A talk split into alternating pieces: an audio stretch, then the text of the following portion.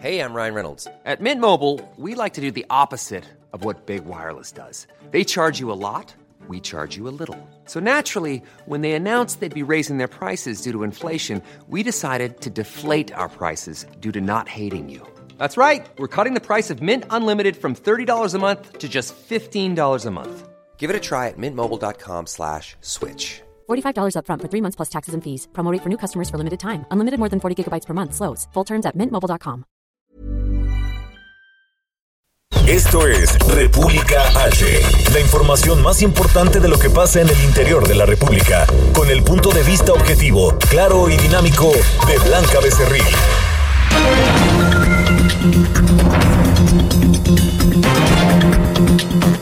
Hola, muy buenas tardes de este viernes 10 de enero del año 2020. Son las 12 del día en punto de este viernes. Yo soy Blanca Becerril, esto es República H. Hoy, con un enorme gusto, estamos transmitiendo desde la cabina del Heraldo Radio acá en el Estado de México, donde ya nos escuchamos a partir de este primero de enero del año 2020 por el 540 de AM.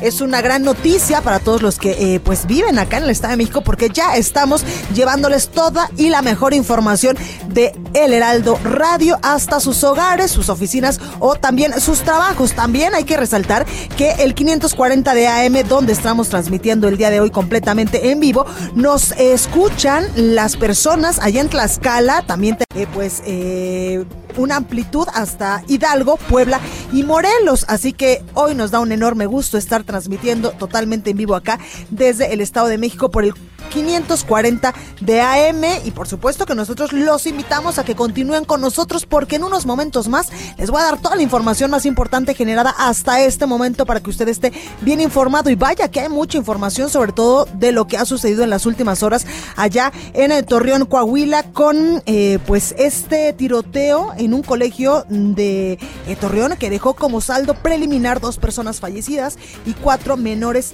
heridos bueno, ya les daré toda la información en unos momentos más. Recuerda que aquí eh, allá, allá en la Ciudad de México nos puede escuchar por el 98.5 de FM, en Guadalajara, Jalisco por el 100.3 de FM, en San Luis Potosí 93.1, en Tampico, Tamaulipas 92.5, en Reynosa por el 103.3, en Villahermosa, Tabasco por el 106.3 de FM, en Acapulco, Guerrero, donde mi compañera de la Micha pues estuvo transmitiendo en vivo. Nos escuchamos por el 92.1 y desde aquí, desde el Estado de México, nos escuchamos todos los días en punto de las 12 del día por el 540 de AM. Vamos a un resumen de noticias y comenzamos porque hay muchas cosas que contarle.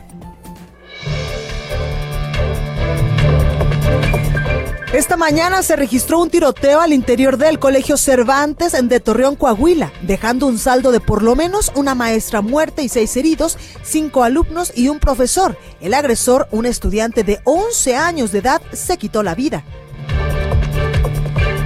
El gobernador de Coahuila, Miguel Riquelme, lamentó los hechos y señaló que su administración se va a mantener al pendiente de la situación. Escuche.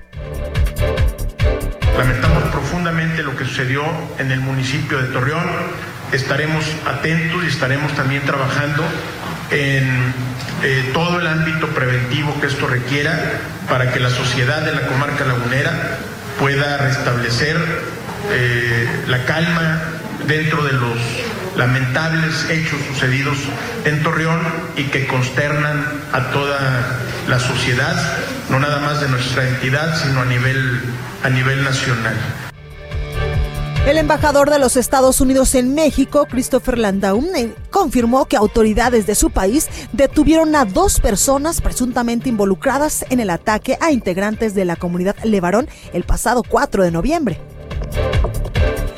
Desde Ciudad Juárez, Chihuahua, el presidente de México, Andrés Manuel López Obrador, aseguró que se han logrado avances importantes en la investigación sobre el caso Levarón gracias al trabajo de inteligencia de la Secretaría de la Defensa Nacional y también de la Marina, así lo dijo. El avance que se ha tenido en la investigación y en la detención de quienes participaron, por ejemplo, en el asesinato de los niños y de las señoras, ese lamentable hecho que fue eh, la pérdida de vidas de la familia Lanford, Levarón, ahí se avanzó mucho porque de inmediato hubo trabajo de inteligencia de la Secretaría de Marina, de la Secretaría de la Defensa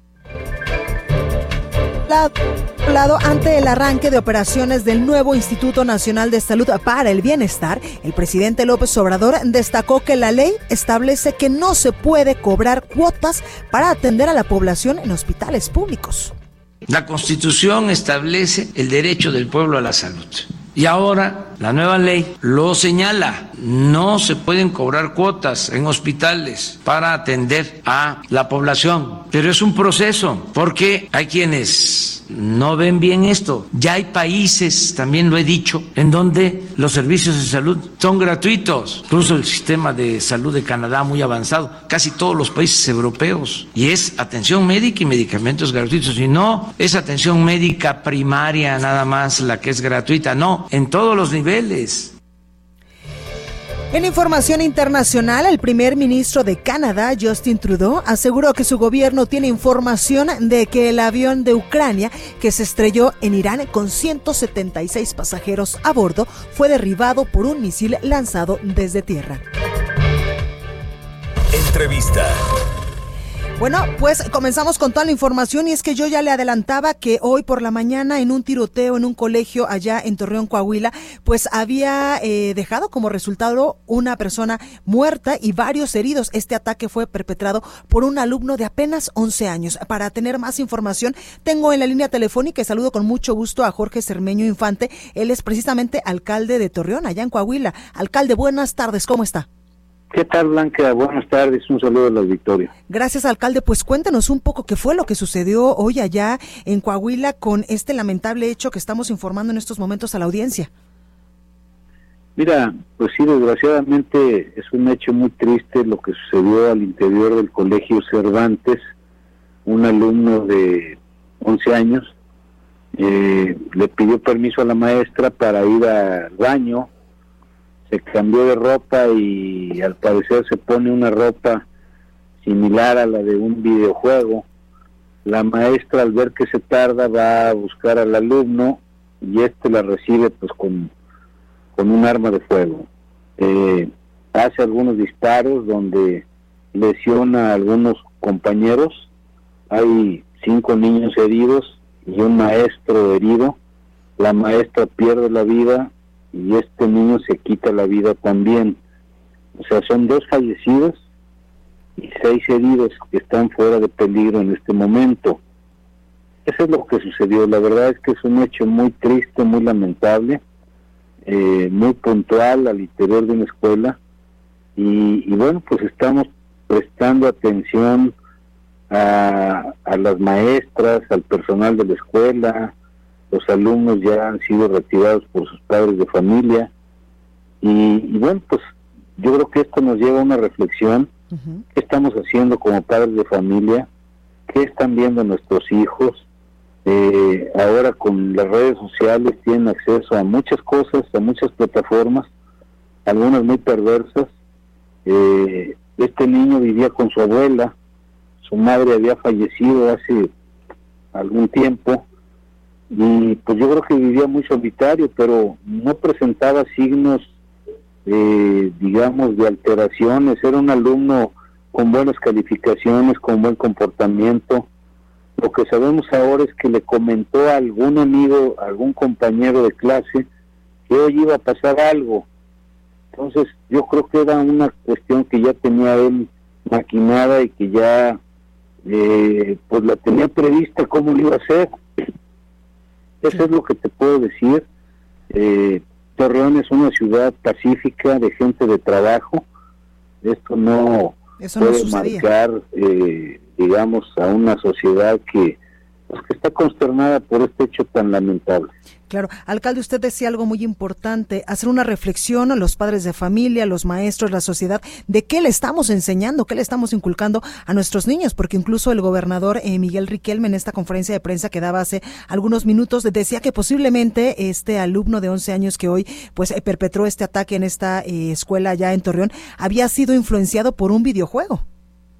Seguramente, seguramente eso pasó por las ropas que vestía, porque no se puede concebir un acto de esta naturaleza en pues un niño de 11 años que no tiene conciencia eh, de la trascendencia de estos actos.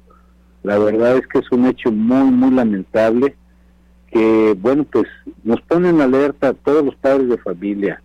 Tenemos que preocuparnos más por estar cerca de nuestros hijos, por educarlos mejor, por revisar qué hacen, qué ven, a qué tienen acceso.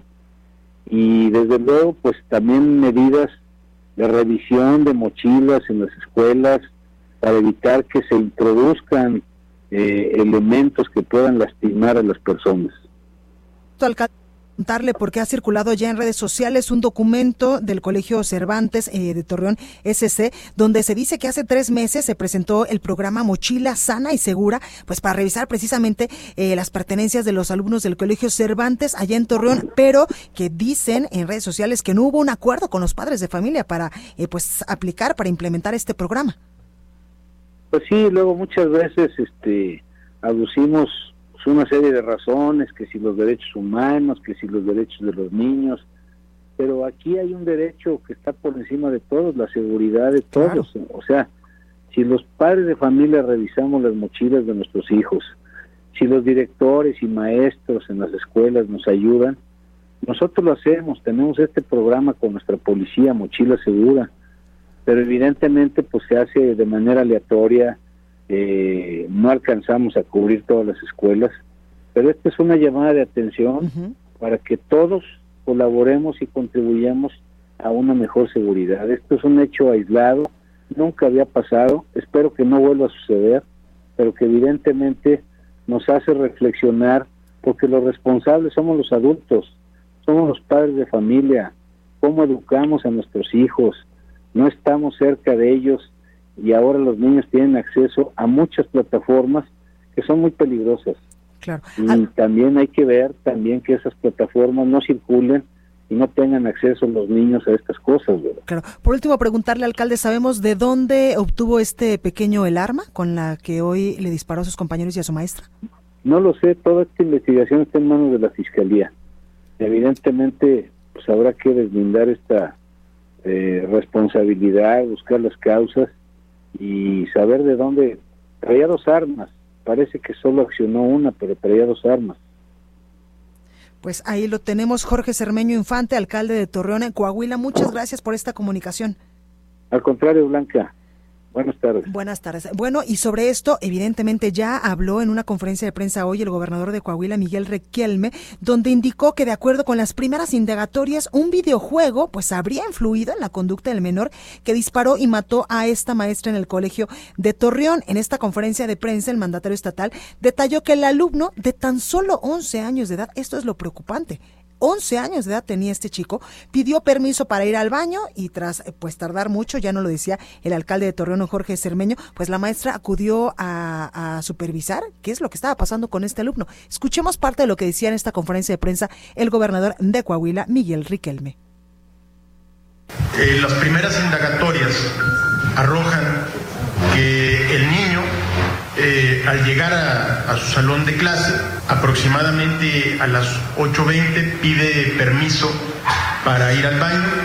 En aproximadamente 15 minutos no regresa el niño del baño, la maestra va a buscarlo y ahí eh, se encuentra con que el niño sale con dos armas disparando eh, hiriendo también a seis de sus compañeros. Entiendo, el salón de clase está cerca del sanitario y eh, de manera posterior se pega eh, un tiro. El gobernador Miguel Riquelme también informaba pues el parte de cuántas personas habían sido lesionadas y también pues hacía referencia y confirmaba la muerte de dos personas, el niño que perpetró este ataque y también su maestra. Escuche donde lamentablemente pierde la vida el propio, el propio alumno, la maestra y seis eh, heridos, cinco de ellos alumnos y un maestro de la institución de educación física.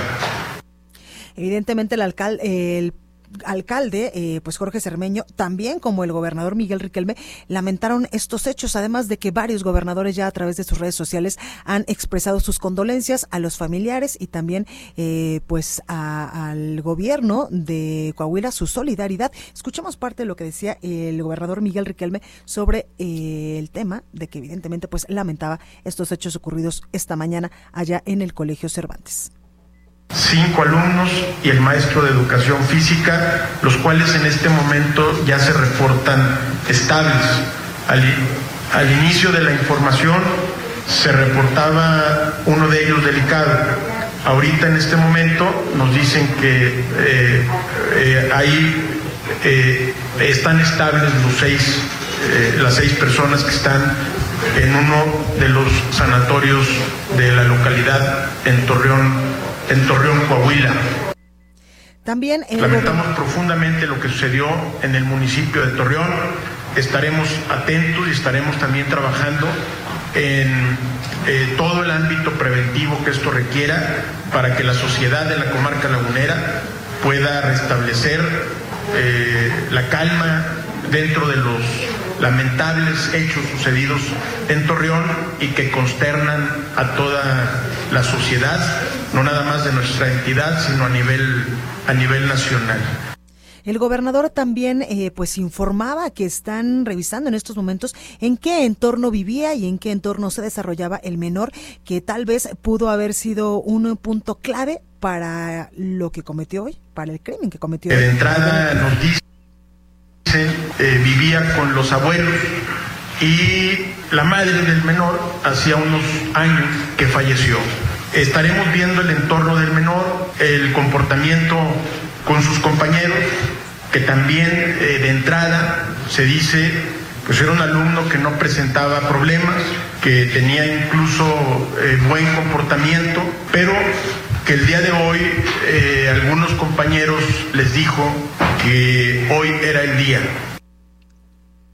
Los hechos lamentables, en primer término, arrojan eh, un perfil psicológico específico del menor, el cual dentro de las indagatorias tendrá que ser eh, resuelto, pero al parecer el niño influenciado por un juego o un videojuego que se llama Natural Selection, incluso la playera del niño en la parte de abajo trae el nombre del, videojuego, eh, influencia al niño para, para cometer los lamentables hechos.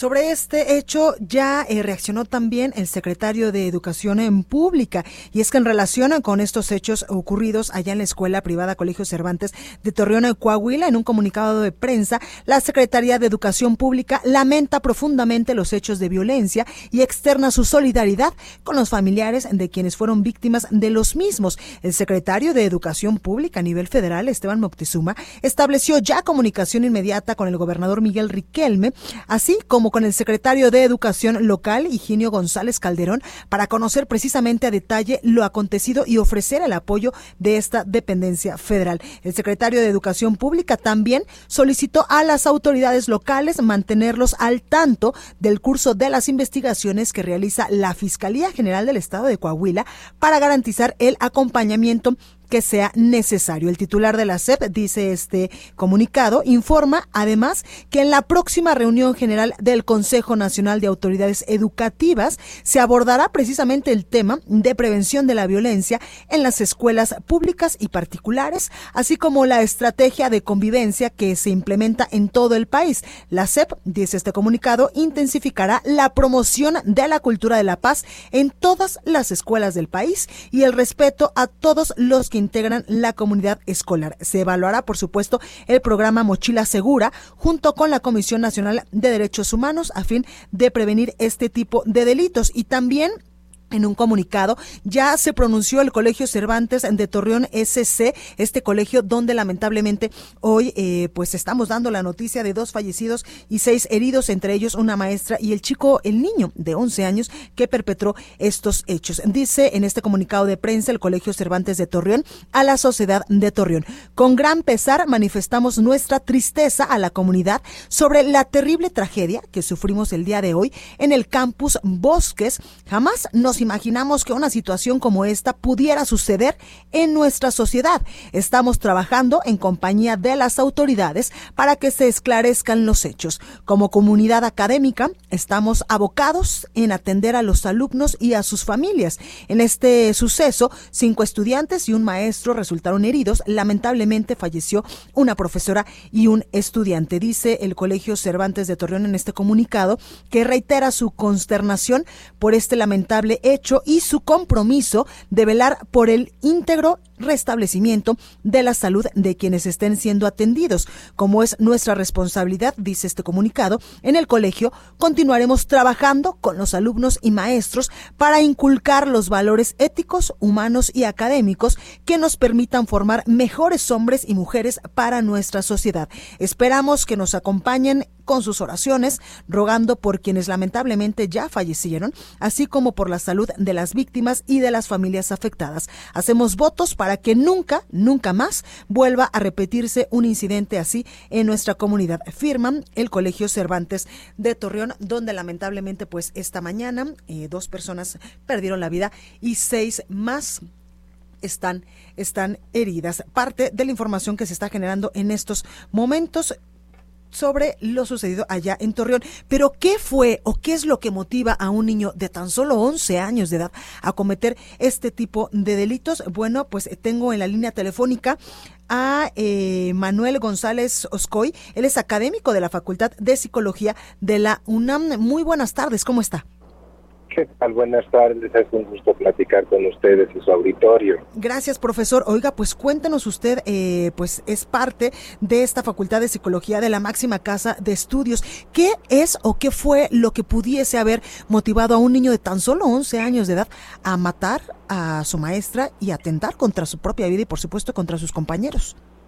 Pues mire, es una cuestión que ya se está dando de una manera constante, no es el primer caso que hay ni en el mundo, ni siquiera en nuestro país. O sea, recordemos que también ya hubo una ocasión en que hubo un ataque con pistolas en una secundaria. Entonces, ¿qué es lo que vemos que se ha podido establecer como un modelo, como una forma de eh, entender esta conducta?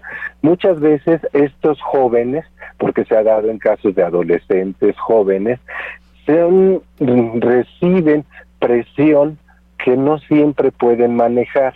Entonces, una manera en que empiezan a manejar su agresión es a través del el videojuego. Y aquí tenemos que considerar que hay dos procesos que desde una teoría, que es la teoría psicoanalítica, son los que intervienen.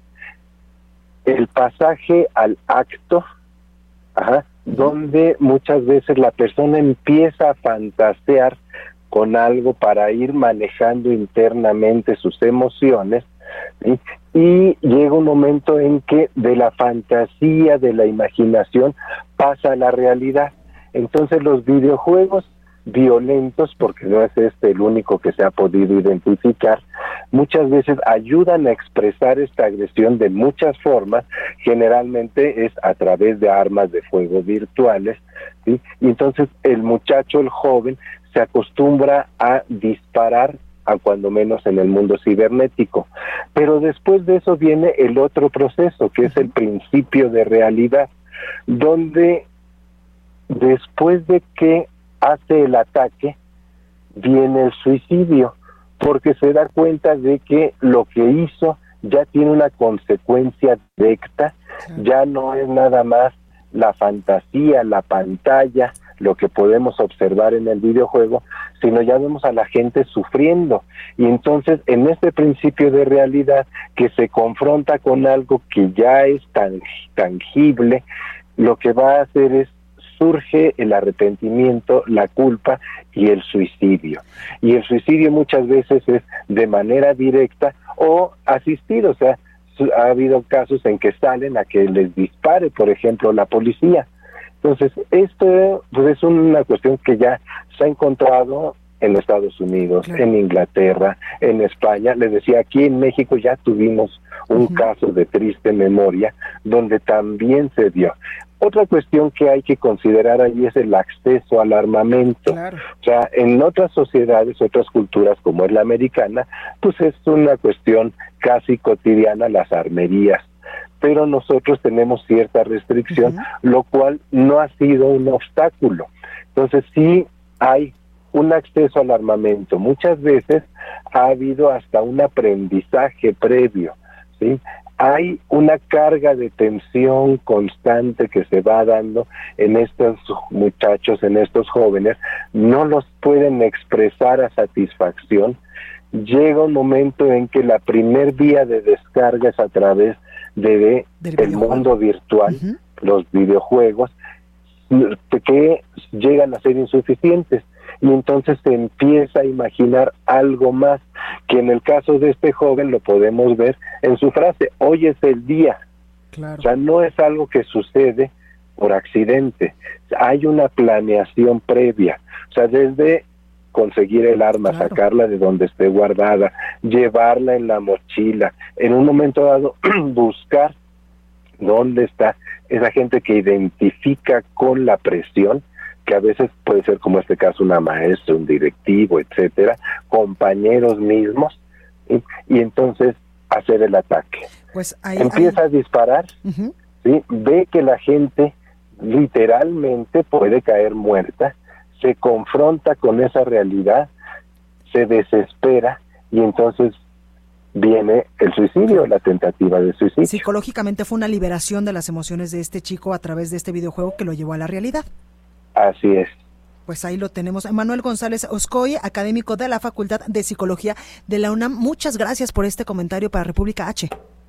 Es un gusto haber platicado con ustedes pues ahí lo tenemos y es que hoy el gobernador Miguel Riquelme pues nos hacía referencia a que posiblemente este videojuego de nombre Natural Selection podía haber influenciado en la mentalidad de este niño de 11 años para poder cometer este hecho que hoy lamentablemente ha cobrado la vida de dos personas, entre ellos pues la maestra y el, pobre, el propio alumno y seis eh, personas más. Ya no lo confirmaba hace unos momentos el profesor de la Facultad de Manuel González Oscoy, que muchas veces estos, estos niños eh, que tienen emociones reprimidas, pues las liberan a través de los videojuegos y en un momento dado esos videojuegos pasan a lo real y es ahí cuando suceden lamentablemente este tipo de hechos. Bueno, yo soy Blanca Becerril, esto es República H. Vamos al sacapuntas, ¿no? Vamos al corte del día de hoy. Yo regreso con más información. Recuerda que estamos transmitiendo totalmente en vivo desde la estación del Heraldo de México, del Heraldo Radio, por el 540 de AM acá en el Estado de México. No se vaya que yo vuelvo con más. Continúa escuchando a Blanca Becerril con la información más importante de la República en República H. Regresamos. Estamos de regreso con la información más importante de la República en República H con Blanca Becerril, transmitiendo en Heraldo Radio En resumen, a través de Twitter, el secretario de Seguridad y Protección Ciudadana, Alfonso Durazo, informó que desde el primer momento ha estado en contacto con el gobernador de Coahuila, Miguel Riquelme, ante el tiroteo registrado en el Colegio Cervantes de Torreón, que dejó dos personas muertas y seis heridos. El secretario de Educación Pública, Esteban Moctezuma, se dijo sumamente consternado por los hechos violentos ocurridos en Torreón, por lo que envió sus condolencias a las familias afectadas. El gobernador de Durango, José Rosas Aispuro, ofreció al gobierno de Coahuila todo el apoyo de su administración en lo que se requiera para atender la situación generada por los sucesos de esta mañana. La alcaldesa de Salamanca, Guanajuato, Beatriz Hernández, volvió a pedir al gobernador del estado, Diego Sinué Rodríguez, que le brinde apoyo en materia de seguridad, ya que en lo que va del año, en el municipio se han registrado 22 homicidios. El Congreso de Sinaloa aprobó reformas y adiciones al Código Penal del Estado para imponer multas y penas de hasta seis años de prisión a quienes publiquen o compartan material íntimo de una persona sin su consentimiento. Y el volcán Popocatépetl lanzó una fumarola de 3 kilómetros y esparció ceniza a cinco municipios cercanos. Sin embargo, el semáforo de alerta volcánica se mantiene en amarillo fase 2.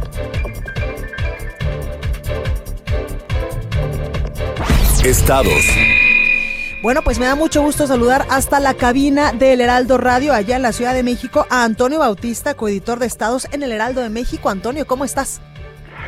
Blanca, ¿qué tal? A ti, los radioescuchas, muy buenas tardes. Pues aquí eh, impactado por la noticia que tuvimos esta mañana en, en Torreón, Coahuila. Totalmente, Antonio, y es que, eh, ¿qué es lo que mueve psicológicamente, emocionalmente a un menor de tan solo 11 años a cometer un acto de esta magnitud? Ya no lo decía hace unos momentos que entrevistábamos a un eh, profesor de la Facultad de Psicología de la UNAM, que muchas veces estos niños pues tienen muchos sentimientos, muchas emociones reprimidas y que a través de los videojuegos pues las liberan y después lamentablemente esos videojuegos los llevan a la realidad y es que hay que recordar, Antonio, que como lo decía hoy el gobernador Miguel Riquelme, pues este niño había perdido lamentablemente a su madre hace algunos, hace algunos años y vivía con sus abuelos. Entonces, pues hay que ver exactamente en qué tornos, en qué entorno se movía este menor, si tenía eh, pues algún eh, bullying en la escuela o en, o, en, su casa o en su familia para que eh, pues emocionalmente se sintiera reprimido y o realizara este tipo de actos allá en esta escuela en Torreón, porque además, Antonio, no es la primera vez que sucede. No, por, por desgracia blanca no es la primera vez que sucede, no podemos hablar que México esté exento de este tipo de atentados, que en algún momento se, se vieron con mucha más frecuencia en ciudades como Estados Unidos, donde la aportación de arma es algo más fácil que, en nuestro país, pero por desgracia, no, tenemos un antecedente por, muy, muy cercano, eh, ocurrió precisamente en enero de 2017, en horas también muy similares a, lo que ocurrió hoy. Fue el 18 de enero de 2017 cuando un estudiante de secundaria de 16 años de edad eh, pues atacó con un revólver calibre 22 a su profesora y a varios compañeros en el salón de clases en aquel momento del Colegio Americano del Noreste. Es un, un colegio privado ubicado al sur de Monterrey, Nuevo León, y bueno, pues el saldo de, de esta eh, de esta agresión es este eh, eh, fue pues la muerte de la maestra, la muerte del agresor y tres tres menores que resultaron lesionados en aquel momento, uno de los de los jóvenes que, resultó lesionado de 15 años de edad eh, llamado Luis Fernando Ramírez recibió un impacto de bala, de estas balas calibre 22 en la cabeza que lo tuvo al borde de la muerte y, afortunadamente ha logrado restablecerse con el paso del tiempo. Ha sido un proceso muy difícil para él eh, eh poder eh, recuperar el, la, la, salud eh, o, lo, lo, que vamos, eh, superar las secuelas que dejó este impacto de bala. Y pues este fue uno de los casos más fuertes que hemos tenido en, en México. Y sin embargo, no es el único, Blanca. Ya desde marzo de 2013 se habían registrado algunos incidentes. Este fue en Actopan, Hidalgo, cuando en la primaria José María Morelos y Pavón, otro niño de nueve años de edad, fue descubierto con un arma de fuego calibre 22 en su mochila, lo descubrió la maestra que pidió ayuda personal en aquel momento de la eh, de la Procuraduría de Hidalgo para que pues eh, eh, atendieran esta situación. Afortunadamente en ese momento no había, no, no ocurrió que el menor disparara, pero sí traía el arma. Él dijo que traía el arma porque sus compañeros lo habían amenazado que si no llegaba, que si no llevaba el arma, este, lo iban a, lo iban a agredir y pues él llevó el arma para presumirla.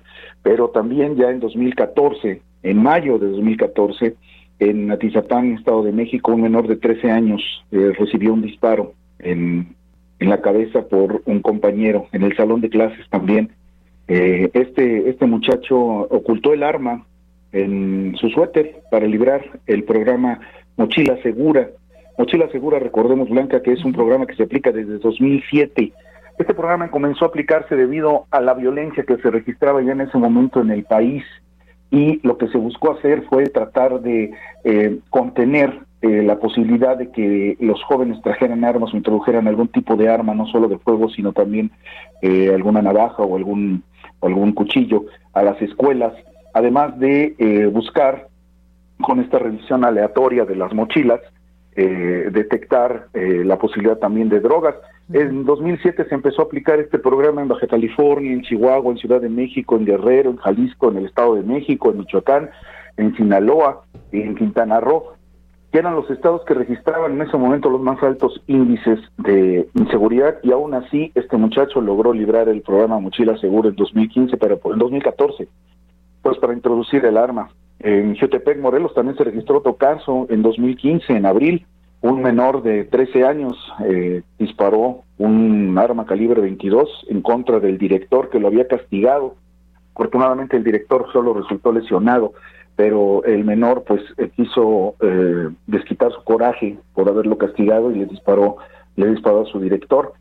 En agosto de 2016 también se tiene registrado otro caso de una agresión en, con arma de fuego en, una escuela de Irapuato, Guanajuato. Eh, al parecer, este joven que disparó el arma la mostraba a sus compañeros y se disparó y hirió a uno de sus compañeros en la mejilla. Afortunadamente tampoco resultó en, una, en un desenlace fatal y eh, pues no han, no han cesado este tipo de casos, Blanca, por desgracia, en noviembre de 2016, también en, en Puebla, en Chieta, Puebla, en una telesecundaria, eh, un, un maestro resultó herido de, luego de que tuvo un problema con un alumno y este le disparó con un arma. Este, el joven terminó por huir pero eh, vamos, las agresiones ya se habían, se habían estado registrando. La Ciudad de México tampoco ha, sido, ha estado exenta de este tipo de casos. En marzo de 2017, en Azcapotzalco, en un Conalep, un joven disparó una pistola pluma. Estas, estas armas, eh, por desgracia blanca, se pueden conseguir en Internet, se pueden eh, solicitar a través de Internet y pues con una de estas pistolas pluma, que son generalmente calibre 22, el calibre más chico que se puede eh, conseguir para una para una pistola eh, pues desafortunadamente le, disparó un compañero no lo no lo vamos no le causó la muerte pero sí lo hirió porque estaban jugando con esta pistola con esta pistola pluma y y las agresiones en contra de entre vamos entre estudiantes a partir de bullying a partir de situaciones de problemas entre ellos pues también el año pasado registraron un caso muy lamentable no fue con un arma de fuego fue con un arma blanca la, los indicios del caso nos dicen que se trató de un caso de bullying. En, esto fue en, Celaya, Guanajuato. Un joven de 14 años atacó a dos hermanos de 14 y 15 años de edad. Luego de salir de la secundaria, él aseguró que estos hermanos le hacían bullying y él pues les quitó esta, eh, este, este coraje contra ellos eh, con, un, con un puñal y los, eh, los, los agredió con el puñal a uno de ellos le causó la muerte, a otro lo dejó muy grave y el, joven de 14 años pues fue detenido. Es, eh, es una situación eh, terrible, Blanca, que ocurran este tipo de cosas y más influenciados, como dicen, por eh, un videojuego. Videojuegos, por las redes sociales y también en muchas situaciones, Antonio, pues también por lo que están viviendo en su casa, por lo que ven en sus comunidades. Sí, fíjate que, que no es solo los videojuegos, efectivamente. Coahuila desafortunadamente ha tenido una serie de actos violentos en los últimos meses y los últimos años eh, eh, que han derivado en terribles casos. Tan solo en noviembre del año pasado, pues hubo un enfrentamiento, recordaremos, en Villa Unión. Eh, un grupo armado ingresó al municipio de Villa Unión allí en Coahuila y disparó contra la presidencia municipal.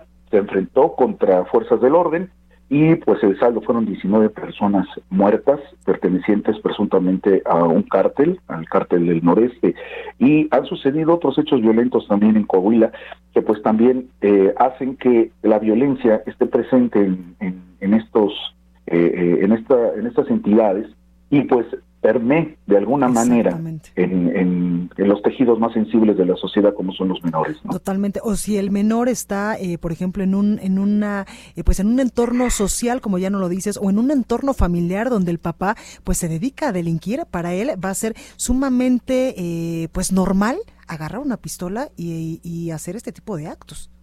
Sí, fíjate que por desgracia esas situaciones se han visto presentes en, en, varias entidades del país donde las eh, familias de, menores de, de, edad en los que, que son detectados con actitudes violentas o incluso criminales, pues pertenecen precisamente por desgracia a círculos familiares en donde hay presencia de delincuencia organizada o delincuencia eh, de algún tipo. En la delegación Iztapalapa, por ejemplo, en alguna ocasión tuvimos oportunidad de entrevistar a, maestros de secundaria eh, nos decían que en las secundarias cercanas a los reclusorios pues hay muchos alumnos que tienen a sus padres o sus familiares en estos en estos lugares y eh, replican muchas de las actitudes que han visto en su hogar. En este caso, eh, la primera, en este caso de Torreón, la primera eh, versión que tenemos, pues es que el, el videojuego pudo haber influido en, en el menor para para cometer este acto. Y no es no es tampoco nada raro que ocurran estos casos por desgracia blanca. Ah, no no se había presentado al menos un indicio en el país de, esta influencia de videojuegos en un, en un atentado a una escuela. Habían ocurrido en Estados Unidos, eh, sí se habían presentado este tipo de, situaciones. En, Luisiana, por ejemplo, en 2013, un menor de 8 años disparó contra su abuela de 90 después de haber estado jugando un videojuego, o era afecto a un videojuego de 8 años el menor. Pero vamos, en 2018 retiraron un videojuego que era precisamente eh, sobre tiradores, eh, se llamaba Active, Active Shooter, y uno de los escenarios que planteaba este videojuego y que fue el motivo por que lo retiraran fue que eh, había una escuela entre los escenarios de ataque eh, de, este videojuego. Esa plataforma causó indignación en la población y fue retirado, no se comercializó ese videojuego porque eh, esto ocurrió en, aproximadamente en mayo de 2018. Había un antecedente lamentable en febrero de ese año en Parkland, Parkland, Florida, un joven había disparado en una escuela contra 17 de sus compañeros. Y en Estados Unidos, pues nos remontamos hasta Columbine, por ejemplo.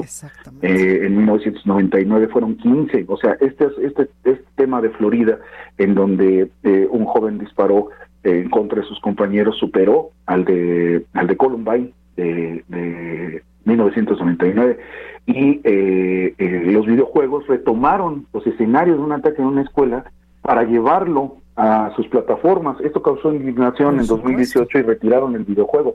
No se puede hacer réplica de estas de estas situaciones que causan dolor y, y, conmoción en las, en, las ciudades. Totalmente, Antonio. Muchísimas gracias por, como siempre, traernos la mejor información complementaria de eh, pues lo que estamos hablando en este momento, de este lamentable hecho sucedido hoy allá en la Escuela Cervantes en Torreón. Así es, Blanca. Gracias a ustedes. Muy buena tarde. Gracias, buenas tardes. Y continuamos con más información porque ayer nosotros le presentamos aquí una entrevista con una diputada del PRI allá en Tlaxcala donde ella retaba y denunciaba también que eh, pues había una falta de medicamentos, sobre todo para 102 niños con cáncer en esta entidad. Esto conforme pues ha pasado el tiempo pues se ha eh, pues incrementado debido a la transformación del seguro popular en el nuevo Instituto del Bienestar y sobre esto el presidente Andrés Manuel López Obrador hoy habló en su conferencia matutina y aseguró que se exhibirá a responsables de la escasez de medicinas, falta de médicos y mal funcionamiento de instalaciones de salud en diversos estados del país. También aseguraba que a través de un centro de información eh, se dará a conocer a los responsables de que los trabajadores se basifiquen y de quienes se hacen cargo de las acusaciones y denuncias por abuso de incumplimiento en la gratuidad de la atención médica y de los medicamentos. Al respecto, pues eh, también decía el presidente López Obrador que la Constitución indica que las medicinas y médicos en todo el país tienen que ser de manera gratuita. Escuchamos.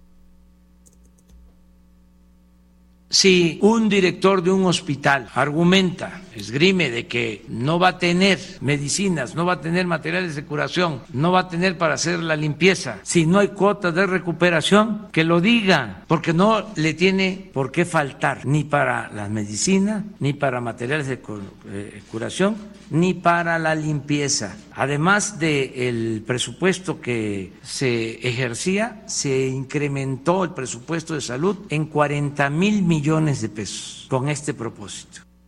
Y es que también eh, hay que recordar que el nuevo Instituto de Salud para el Bienestar, INSABI, como ya se le conoce actualmente, que sustituye al Seguro Popular de la administración pasada, se ha dicho que se estrenó con escasez de medicinas y medicamentos y médicos, por supuesto también, y con reclamos de pacientes por deficiencia en las atenciones. Eh, sobre esto, pues durante esta ceremonia de inauguración que apenas se realizó hace algunos días, el primero de enero de este año 2020, Juan Antonio Ferrer, quien es actualmente el titular titular del organismo, dijo que este, este nuevo instituto arranca con un déficit heredado de 103 mil médicos, 70 mil especialistas y 250 mil enfermeras en todo el país y con 300 clínicas y hospitales abandonados. A pesar de ello, pues el gobierno federal ha prometido, como ya lo escuchábamos al presidente López Obrador, la gratuidad total en la atención, pero muchos pacientes confundidos pues encuentran otra realidad y es que también mucho se ha dicho a través de redes sociales que estos pacientes acuden a estas unidades médicas y eh, pues les están cobrando. Sobre esto también habló el presidente López Obrador. Escuche. La Constitución establece el derecho del pueblo a la salud.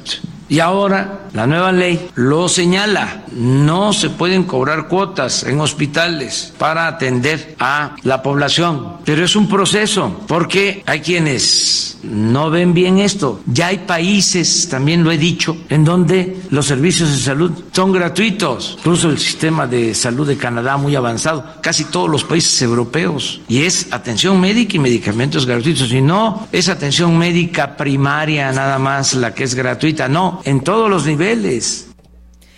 Y también, pues han hablado varios gobernadores respecto a este nuevo Instituto de Salud para el Bienestar y varios gobernadores pues han dicho que no van a firmar este, este acuerdo para transformar el Seguro Popular en este nuevo instituto. Uno de ellos es el gobernador de Aguascalientes, Martín Orozco, quien ha rechazado incorporar a la entidad al Instituto de Salud para el Bienestar que está implementando pues ya desde el primero de enero de este año el gobierno federal. Ayer durante un evento público en el primer cuadro de la capital eh, allá eh, hidrocálida, donde participaron decenas de personas de un frente estatal de organizaciones independientes, el mandatario hidrocálido pues decía y anunciaba que no firmará el convenio para desaparecer el seguro popular. Escuche. Solo somos 8 estados de 32 que no hemos firmado ninguna carta de intención para que desaparezca el seguro popular o bien que se centralice el sector salud a nivel federal vamos a hacer. No dejaremos, y este es un compromiso con todos ustedes y con el millón trescientos habitantes que tiene este estado, no dejaremos de atender a todos aquellos que pertenecen al Seguro Popular. Bueno, pues ahí parte de lo que decía el gobernador de Aguascalientes. Y hoy precisamente el presidente Andrés Manuel López Obrador está allá en Chihuahua y allá el presidente eh, reconocía que faltan más acciones para reducir el número de homicidios dolosos que se cometen en este estado del país. Durante esta conferencia de prensa matutina allá eh, en este estado de la República, el mandatario expresaba también su preocupación por la pérdida de vidas humanas. También allá estuvo eh, en la capital del Estado, allá en Ciudad Juárez, el secretario de la Defensa Nacional, el general Luis Crescencio Sandoval, quien informaba que Ciudad Juárez, también el municipio de Chihuahua, Cuauhtémoc, Guadalupe y Calvo Bocoina y Madera son los municipios que concentran en este momento la mayoría de los homicidios dolosos vinculados a la delincuencia organizada. Escuchemos. Bueno, no tenemos el audio del secretario de la Defensa Nacional y es que él también decía que eh, en la capital del estado, allá en Ciudad Juárez, registraba 1.286 homicidios de enero a noviembre del año 2019, cifra que se incrementó en un 63% en comparación con el año anterior. Ahora sí ya lo tenemos, escúchalo. Tenemos centros de fusión de inteligencia. Hay un, centro nacional que está ubicado en la Ciudad de México y cinco centros eh, regionales. Esos están en, Guerrero, Nuevo León, Sinaloa, Colima y Veracruz. Estos ya están establecidos. Como una parte de, la estrategia se va a implementar aquí este, un centro regional, el Centro Regional Norte, ubicado aquí en Ciudad Juárez, donde la, la idea es fortalecer esta parte del Estado y que sirva para todo el trabajo que hacen todas las dependencias federales y estatales en el, en el ámbito de inteligencia. Entre más inteligencia tengamos, menos fuerza necesitamos. Y ya que estamos hablando de Chihuahua, donde el presidente López Obrador pues está hoy eh, de gira, también es un hecho que se habló del exgobernador de esta entidad, que en estos momentos, pues, ha dado muchos dolores de cabeza al gobierno federal y al gobierno estatal. Sobre ello, el presidente López Obrador, pues, dijo que el Departamento de Estado de Estados Unidos informó ya que procedía la extradición del exgobernador César Duarte en caso de que sea detenido. Escuche. Está este reponiéndose el procedimiento, como dicen los abogados. No estaba bien fundado el planteamiento, no del gobierno de Chihuahua, sino de la anterior Procuraduría para la solicitud de extradición. Entonces ya se resolvió esto y ya hay respuesta afirmativa del gobierno de Estados Unidos. Sí, procede la extradición. Ya hasta me estoy pasando yo.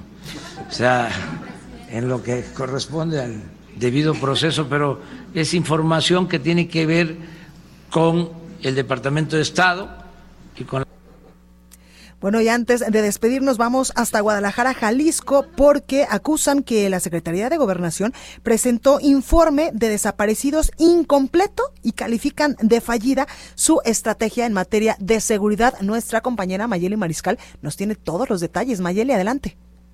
Hola, ¿qué tal Blanca? Buenas tardes. Así es, Macedonio Tamés Guajardo, el coordinador de estrategias de seguridad aquí en Jalisco, acusa que la Secretaría de Gobernación no está presentando un informe completo en materia de desaparecidos y con lo cual pues rechazan el que Jalisco se eh, lo posicionen en el primer lugar en este en este tema.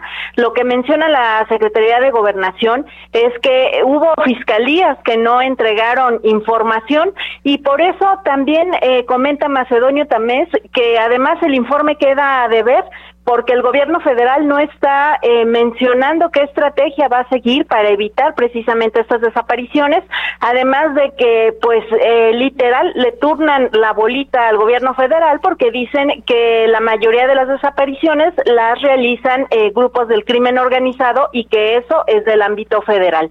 Eso es lo que comenta desde aquí de Jalisco, Blanca. Pues ahí lo tenemos, Mayeli, gracias por este reporte.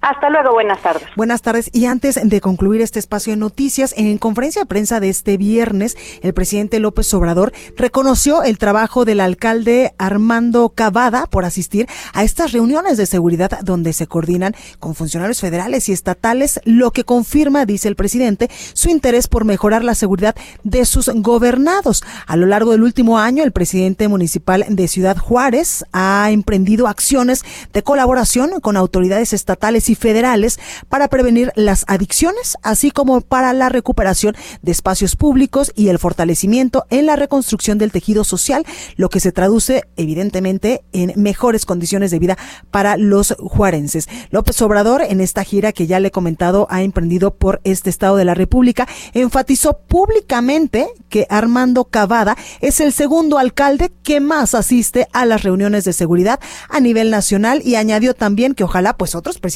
municipales sigan su ejemplo para mejorar, por supuesto, la calidad de vida de todos los mexicanos. Bueno, hasta aquí este espacio informativo. Yo soy Blanca Becerril. Esto fue República H, hoy transmitiendo totalmente en vivo desde el Estado de México, donde ya nos escuchamos a partir del primero de enero de este 2020 por el 540 de AM. Y hay que recordar que no solo nos escuchamos a través de esta frecuencia en el Estado de México, sino también en Tlaxcala, en Hidalgo, en Puebla y en Morelos. Así que yo le deseo un excelente fin de semana y lo espero el día lunes con toda la información en punto de las 12. Cuídese mucho y sea muy feliz.